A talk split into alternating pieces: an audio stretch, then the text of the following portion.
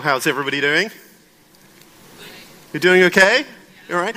I honestly thought people would be cheerier. I've just, so you can tell that I'm British, um, and I'm actually based in the United States. I'm the international director for the Electronic Frontier Foundation, although I hasten to add that this is a personal story that you're about to hear, and it isn't the official opinion of the Electronic Frontier Foundation. Also, I'm not your lawyer. This isn't an attorney client privilege. Um, what we say here um, it has no legal bearing whatsoever. So, I, I, have to say, when I came here, I was kind of hopeful. Oh, oh great, we've got, um, we've got my shell. Let's kick up the title. So I, I, I, I, rather hoped, after having spent time in what people are referring to as Brexit land with my parents, and then Trump land um, with my work colleagues, that everyone here would be happy because, you know, basically you're the last standing democracy. Um, you've got this awesome super state. Even the French managed to pull it out of the bag last week. I, I figured that this would be the place where I would be able to have a bit of fun with my, uh, with my uh, digital colleagues. And of course, everybody here is equally as depressed as everywhere else. I've basically spent my time meeting up with um, my old um, veterans in the digital revolution, and everybody's sitting there going, Danny, I don't know what's going on. What are we going to do? Uh, Gert's got some ideas, and maybe we'll be able to do something with that. But, but you know, really, it's all like fake news, and we got a few corporate sponsors, which is nice. But what are we going to do? So, um, my talk is going to be an attempt to sort of pull back a little bit. I'm not coming to kind of. Is this annoying at this point? Maybe I'll go back to my normal, uh, my normal shell. Here we go. And uh, let's do cat uh, phosphor.txt. Okay, great. Um, so uh, I, am very interested in history, even the micro histories of uh, the current digital age, you know, histories that last 15 minutes max, because that's roughly our attention span. Um, and I'm particularly interested in the bits that get missed out in histories, the lacuna, the sort of gaps in the archaeological record. And I often feel that given that we seem to make the same mistakes again and again, maybe the answer and the response to those mistakes are in those hidden parts of history. Um, I was trying to, I'm old just so you know. And I, am constantly trying to uh, work out ways of uh, uh, engaging with young people. And one of the ways I talk, to, I talk about this, I talk about a particular form of lacuna that I see, which is that moment just before you enter the political sphere, before you enter into your life, and you come into the world, and the world is built and stable around you, and everything is new to you, but it's clear that it's old to everyone else. And when you do that, it's like walking into a room and a party is already going on, but you don't know what's just happened in that party. Five minutes ago, ten minutes ago, five years ago, ten years ago, there's, there's the historical record, right? You can read it in books. You're probably taught in school that you've just left what, what happened in the past. And, um, and it's that, that sort of receding edge that bit that hasn't been documented and hasn't been written down, but is clearly on the minds of everybody else in the room that you've just entered. And I was talking to a friend of mine and saying, Yeah, like, like do you ever get that feeling that there's something unsaid about the world that you just entered into? And um, uh, she thought about this for a little bit and said, Yeah, SpongeBob SquarePants. Do oh, this is tricky. Do you, do you have SpongeBob SquarePants? Uh, is it Spoon, SpongeBob Schwammkopf? Yeah, okay, good. So she explained to me that as a child growing up, like most things were fairly understandable. You go to school, you learn, you do all of these things, you have cheese sandwiches, it's all comprehensible. They're trying to bring you up into a world. But nobody really explained why anyone thought SpongeBob SquarePants was, was, was educational or like why. Was it a marine biology thing? Was it an attempt? What, what and like if you looked around you as a, presumably a seven-year-old critical theorist, she, you know, you, you would be able to draw on material such as like 20 years of The Simpsons and so forth, but no one explained what, what SpongeBob SquarePants was, was reacting. I mean, was it, was it Finding Nemo? Was it a reaction to that? Was it like marine, was it explanatory? Anyway, I'm not going to talk about SpongeBob SquarePants for the rest of the talk, but I thought it was a good example that might engage the, the the young people. Anyway, okay, so, so I, I think that there's something similar not to SpongeBob, but, but to my lacuna idea happening now. In that, if you imagine someone turning up for the first time to um, re:publica, they're very excited, they heard it was good last year, but this is their first time, and they turn up here. I don't know. I feel that they, they, they might feel that they've stumbled in on a wake, right? Because we're all sitting there and we're going, okay, thanks for coming in. Um, I know that like the books that you read were about how the internet was going to reform everybody and we are going to have a non-hierarchical, perfectly distributed, decentralized network. And something happened, and we don't really want to talk about it, but this is where we are now. And, um, uh, uh, uh and, and, you know, I think that, that that's a very hard thing to explain to someone coming in excited and wishing to take part in the digital revolution. Because we've got kind of like Obi-Wan Kenobi levels of denial going on, right? So, so you know, in Obi-Wan Kenobi, in the original good Star, Star Wars, like Obi is like just making it up as he goes along, as Luke is saying, so what happened in the prequels? And like Obi, like the rest of us, doesn't really want to think about the prequels. And he's sort of going, oh, there was this guy, he wasn't your dad, he kind of looked, he's about your dad's size, a bit shorter maybe. And I mean, he didn't look like your dad, he had a hat. I don't know who he was. He was like, we couldn't recognize him. It was just like, and, and anyway, bad things happened and a bad person did a bad thing and it's nothing to do with me.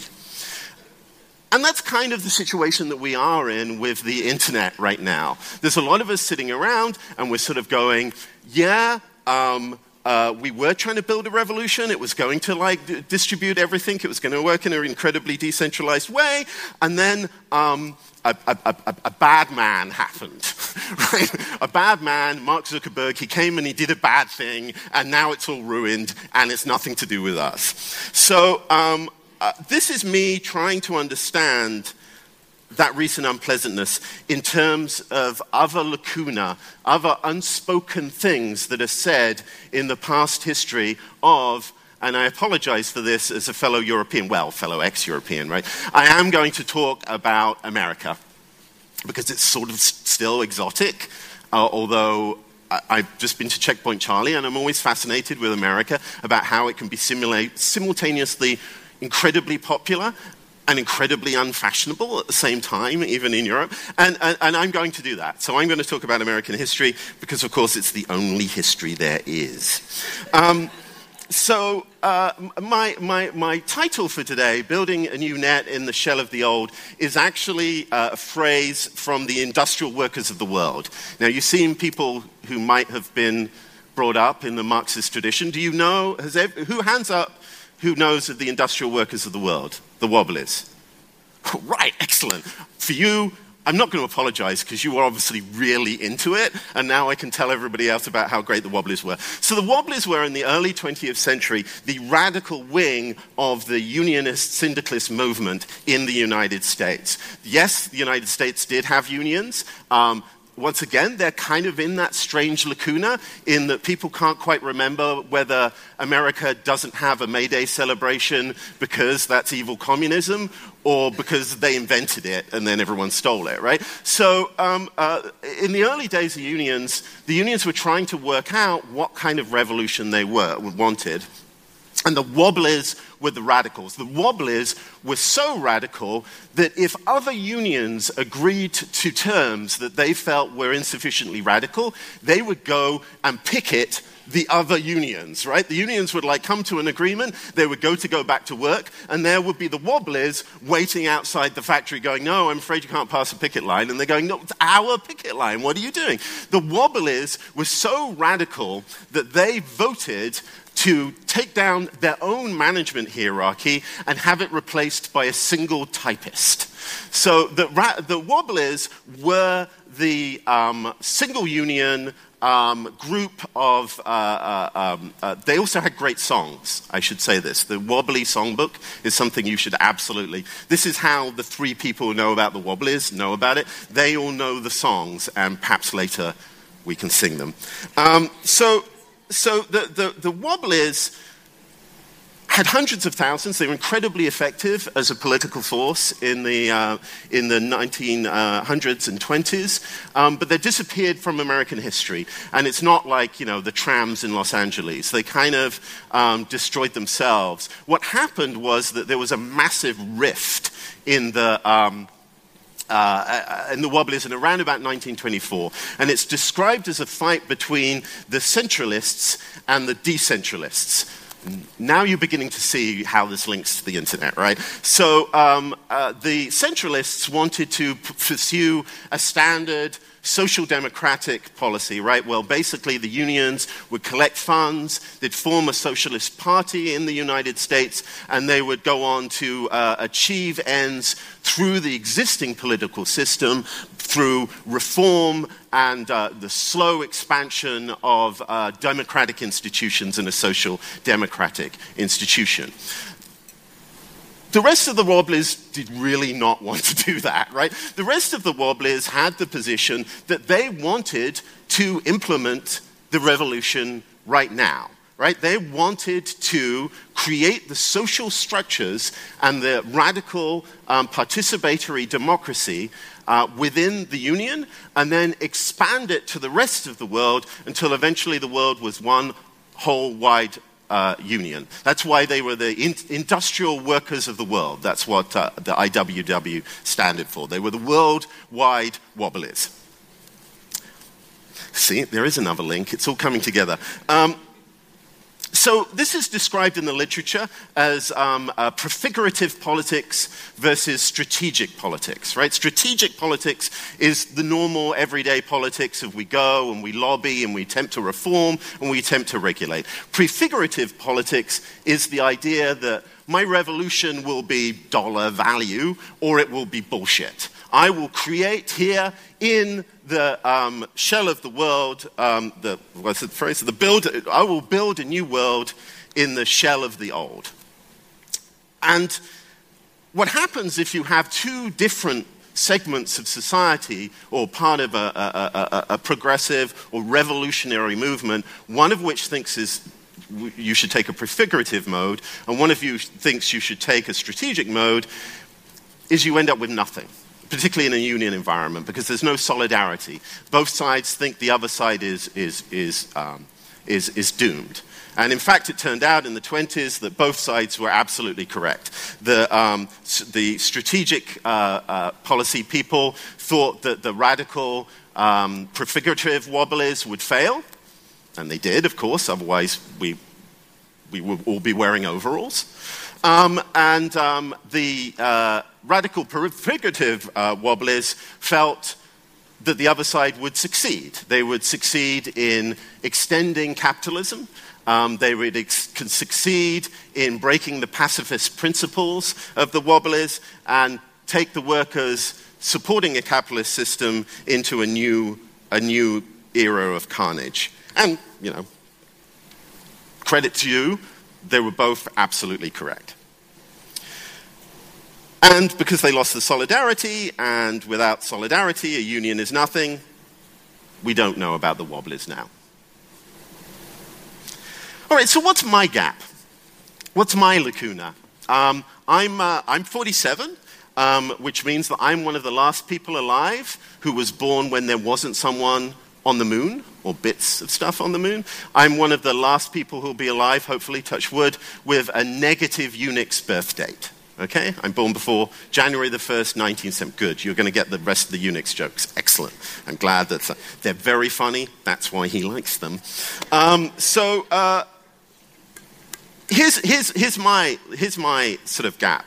And actually, I can probably explain this best by showing you. So I showed you. Um, I showed you this is sort of the Platonic ideal of what we think of when we start a shell, right? It's like this sort of beautiful, scrolling, matrix kind of world. And when I entered um, computing in 1977, so something like that, um, uh, this, this, this is my shell. It's a little bit slower. I apologize. Might take up the rest. And, you know, it's kind of, it's, it's a bit shit. So, uh, you know, Obviously, I'm a techno utopian, you can tell by my glowing laser beam eyes. Um, but I have to concede that back then, the internet was not, not even the internet, what am I saying? Bulletin board systems, it's like anachronism. Um, uh, uh, wasn't very good. And I was very bemused about why this was. As a seven or eight year old growing up in the 1970s, I loved computers, but I wanted them to be like Star Trek. I wanted them to be, you know, big. I wanted them to be like nine fridges wide and not just some sort of like strange box um, built by um, some hippies. And um, I, I, think this is an important thing to emphasize, right? Like that, that um, if you enter into the world, it, this is annoying too, right? Okay, let me turn it off. Um, oh my goodness, look, it's just going on. Okay, got it. Um, most of the 70s was kind of bad. I mean, particularly TV. Um, so, uh, um, there we go. There's, there's the Wobblies. There we are. Songs of the Wobblies. We'll be covering that later. Um, there's my shitty terminal. Um, oh, and there are the hippies, right? So this is Steve Jobs and Steve Wozniak. You've got to remember, as a child growing up in the 70s, the, um, uh, the hippies weren't uh, they were like the thing that people didn't talk about in the 70s, right? For me, like hippies were these creepy people who came and like there was a high risk of them putting face paint on me as a seven year old. And like no one would explain why they were around and like what they'd done that made everybody else kind of ashamed that they were still present. Uh, and no one's particularly explained to me why they had all the cool computers. So here's the lacuna what was happening when I was, uh, you know, just a, a, a, tiny dot in my mother's eye. What had I just missed?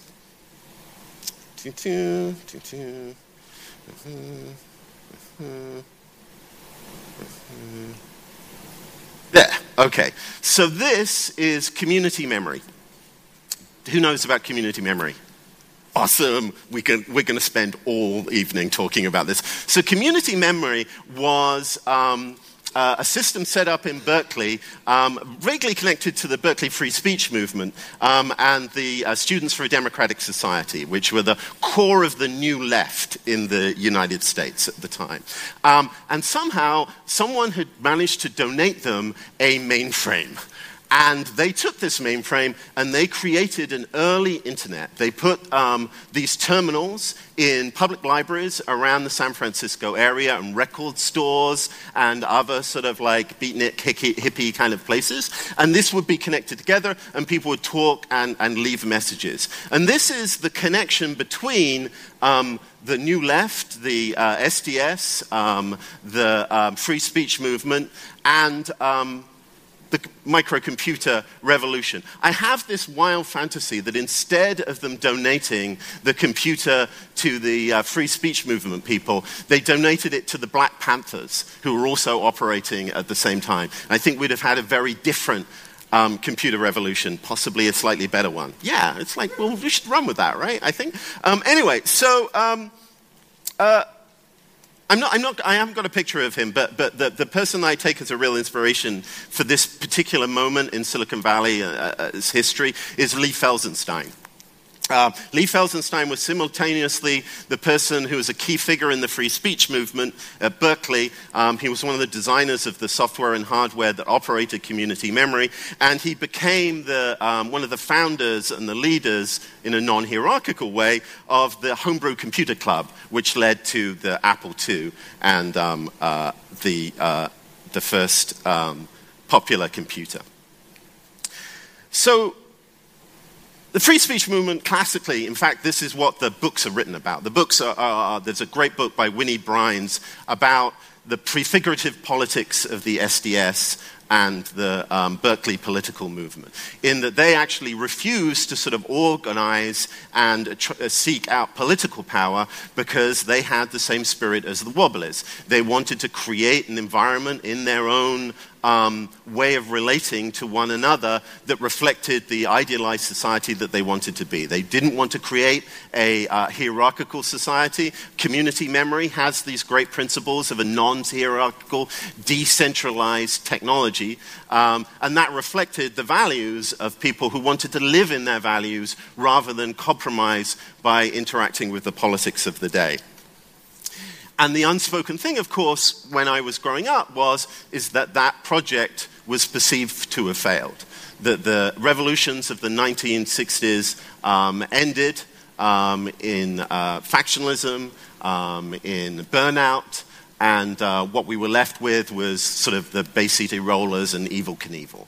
Um, so uh, the, the other interesting thing, of course, is the wing of the political movement who decided to walk away from prefigurative politics um, also did not really succeed in the terms of the 1960s. The New Left became um, the, I mean, it's a simple translational mapping, right? Became the neoliberals of the Clinton period, and even the neoconservatives came out of the New Left and they became the, the, the, the Bush era part of American politics. So this was a situation where both sides of this thing that I'm trying to explain to you, the prefigurative and the strategic, failed in achieving their aims. Except, of course, for these people. So they took out these ideas of the prefigurative politics and almost by accident implemented something that actually had within those terms some kinds of success. And this is why so much of the the description of that period is freighted in this odd kind of like success of the, the, the radicals rather than sort of a, a, product of the military industrial complex or a product of, of, of Silicon Valley venture capitalism. It has this other story that we also know very well of the success of, of, of a politics that aims to be non hierarchical, aims to be decentralized, aims to be an implementation of the future rather than an attempt to negotiate it.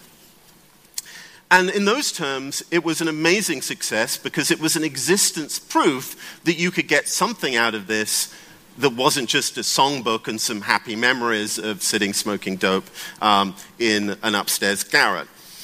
Um, so, let's come back into the room, right? We've, we've, we've covered all of this history, and now we're going to walk into um, 2017. And it doesn't look good for the prefigurative um, success of the, of the politics that you see here. And see, I have. Let me just try this again. Kick up the TV. I have this tweet. There we go. It's a little tuned out. I don't know whether you can see this. So it says, me 2016, burn the system to the fucking ground. Me 2017, no, not like that. And that's where we are, right? We're in a situation where um, uh, bad things are happening.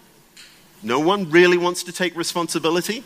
No one, everyone feels that they tried to do their best, um, but, um, but it didn't work out.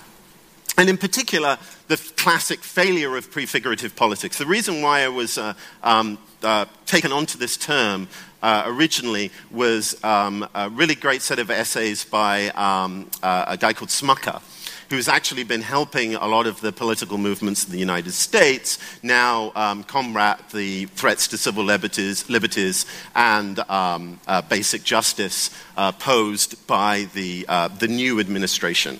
And um, uh, one of the things that he writes about a lot is the importance of shifting away from this prefigurative frame of mind to strategic politics. And in particular, the critique that he uses is that of Occupy. Occupy is the thing that you'll notice no one talks about in these contexts, right? This is the thing where if you were to come in at this point, no one mentions Occupy, and you sort of go, well, why, what, why aren't you talking about that? That was only five years ago. Surely there are some lessons to be drawn there, and the lessons that many people have taken is we shan't talk about that anymore, and we need to move to a non prefigurative way, that there isn't a chance of building a new world in the shell of the old without engaging with the old. Um, and you see this to bring this back in, in, in the area that many of us are involved in, in digital rights and understanding how the internet should play a role in this. Um, and uh, there's an understandable shift between throwing up our hands in horror that the decentralized, non hierarchical internet has somehow magically become a world of hierarchies, of harassment, and of vast, sort of centralized, um, uh, surveillance driven uh, business models. So the natural tendency to go, okay, let's move into an, uh, a, a, stance that isn't about prefigurativeness, prefiguration. It's about negotiating with these new giants of um, not of steel, but of, of bits.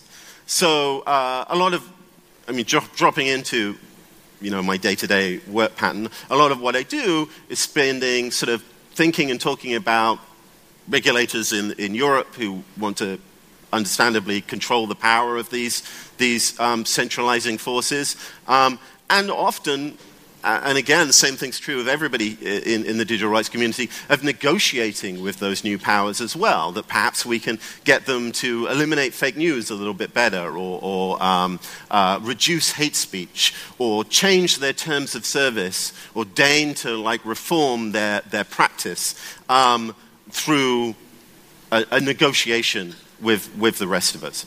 This is not what prefigurative politics is about. Prefigurative politics would be uh, about burning the system down and then building a new net, Mastodon, decentralized systems, creating networks that could compete or challenge what the network uh, has become. So, I sort of promised that I would come up with, with a solution or at least something that would cheer you up. um, and, and I think the conclusion that I've come from looking at all of these things goes back to that, that, that moment in 1924 um, where the Wobblies split. Um, because actually, you kind of need both. I mean, to be clear, just so you understand, everything I told you was complete nonsense, right? The, the, the, narrative that I drew there was a spiraling set of things that probably, I mean, it was all factually true, but in the same way as any other kind of bit of fake news, it's just a narrative that I've weaved to kind of lead you to this conclusion, right? And it's this, I mean, you could imagine Adam Curtis taking the same facts and coming up with exactly the opposite, right? And in fact, he did. And that should make you think a little bit more carefully when you listen to and believe Adam Curtis, right? Because, you know, maybe it's just the English accent that's convincing you. Um, so, but in that narrative, there's like this interesting thing, right? Which is that I've implied that there are these waves and cycles. There's a, a period where the prefigurative viewpoint crests. And then there's another point where strategic politics is, is the moment of the day. And I, I, I, it's obviously not true. Like, generations aren't true. The seeds of the old, uh, new world are already existing in the old one. So, my kind of lesson in the dying three minutes of this is to say that if you feel yourself in one of these two camps, um, run with it. I'm not going to reveal, though you could probably guess which side I'm on, but in this sort of audience, I imagine that some of us are very tempted to go walk the prefigurative way, to build new tools and to walk away from the negotiations, right? To, to um, um, step into this sort of Silicon Valley or whatever you want to describe it, a model of like building rockets and going off to uh, uh, create a, a, new world. But others are, are drawn magnetically to Brussels, right? This, this far more realistic model of like, no, that's doomed to failure. We have to build something in the existing political systems because everything's just going to burn down if we don't do that. If we don't hold on to attempting a pragmatic solution with the tools that we find ourselves surrounded with now. And I think the honest truth is that both of those things contain the seeds of the future. Like both of them are the escape pod for the other one. If this one fails, if, if the negotiations stumble, then we're going to need the prefigurative politics. We're going to need to build these new weapons of liberation. And if this crumbles and falls like it always did, we're going to need people in the room negotiating and, and saving us. But more importantly, these two groups have to show solidarity.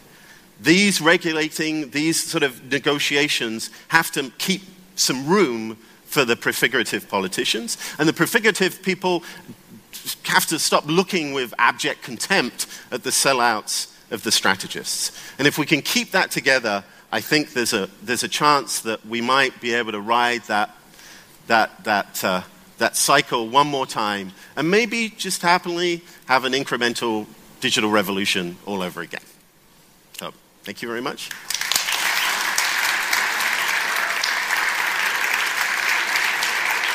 Thank you, thank you, Danny. Unfortunately, we don't have time for a Q&A, but I'm sure that people can find you next to the stage after the talk if you have questions. And maybe for a song. Yes. The, the, song. So, do you want to do this? Yeah, okay, go, all right. I, I, think this is actually this we got a how few. Much, how much time will it take? Well, there's 16 verses, so it shouldn't take long. um, so. Um, so we're going to do this because Maciej Cegłowski is going to be speaking in um, stage one, and he's going to be talking about the new unionization of Silicon Valley. And I just thought it would be we convince him that like basically Europe is like ready in revolutionary ferment, that he could hear like wobblies singing in the room next to them. So, so shall um, we open the door? Um, yeah, open the door. This Please is open great. the door. Okay. So um, do you do you guys know the battle hymn of the Republic? No, you don't, right? But, but you do know it because American history is wired into our brains by Hollywood terrors, right? So this, that's the one that goes, glory, glory, hallelujah, ba da ba da ba da ba. So these are the lyrics that we're going to sing, all right? So, um, does anybody actually know how?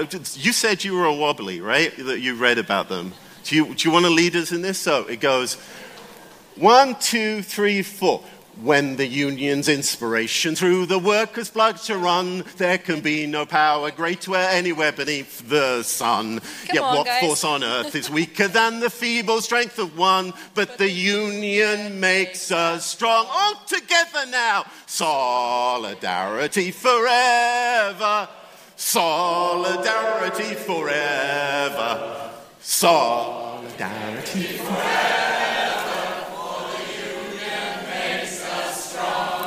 Awesome. Thank you very much. Thank you, thank you, Danny.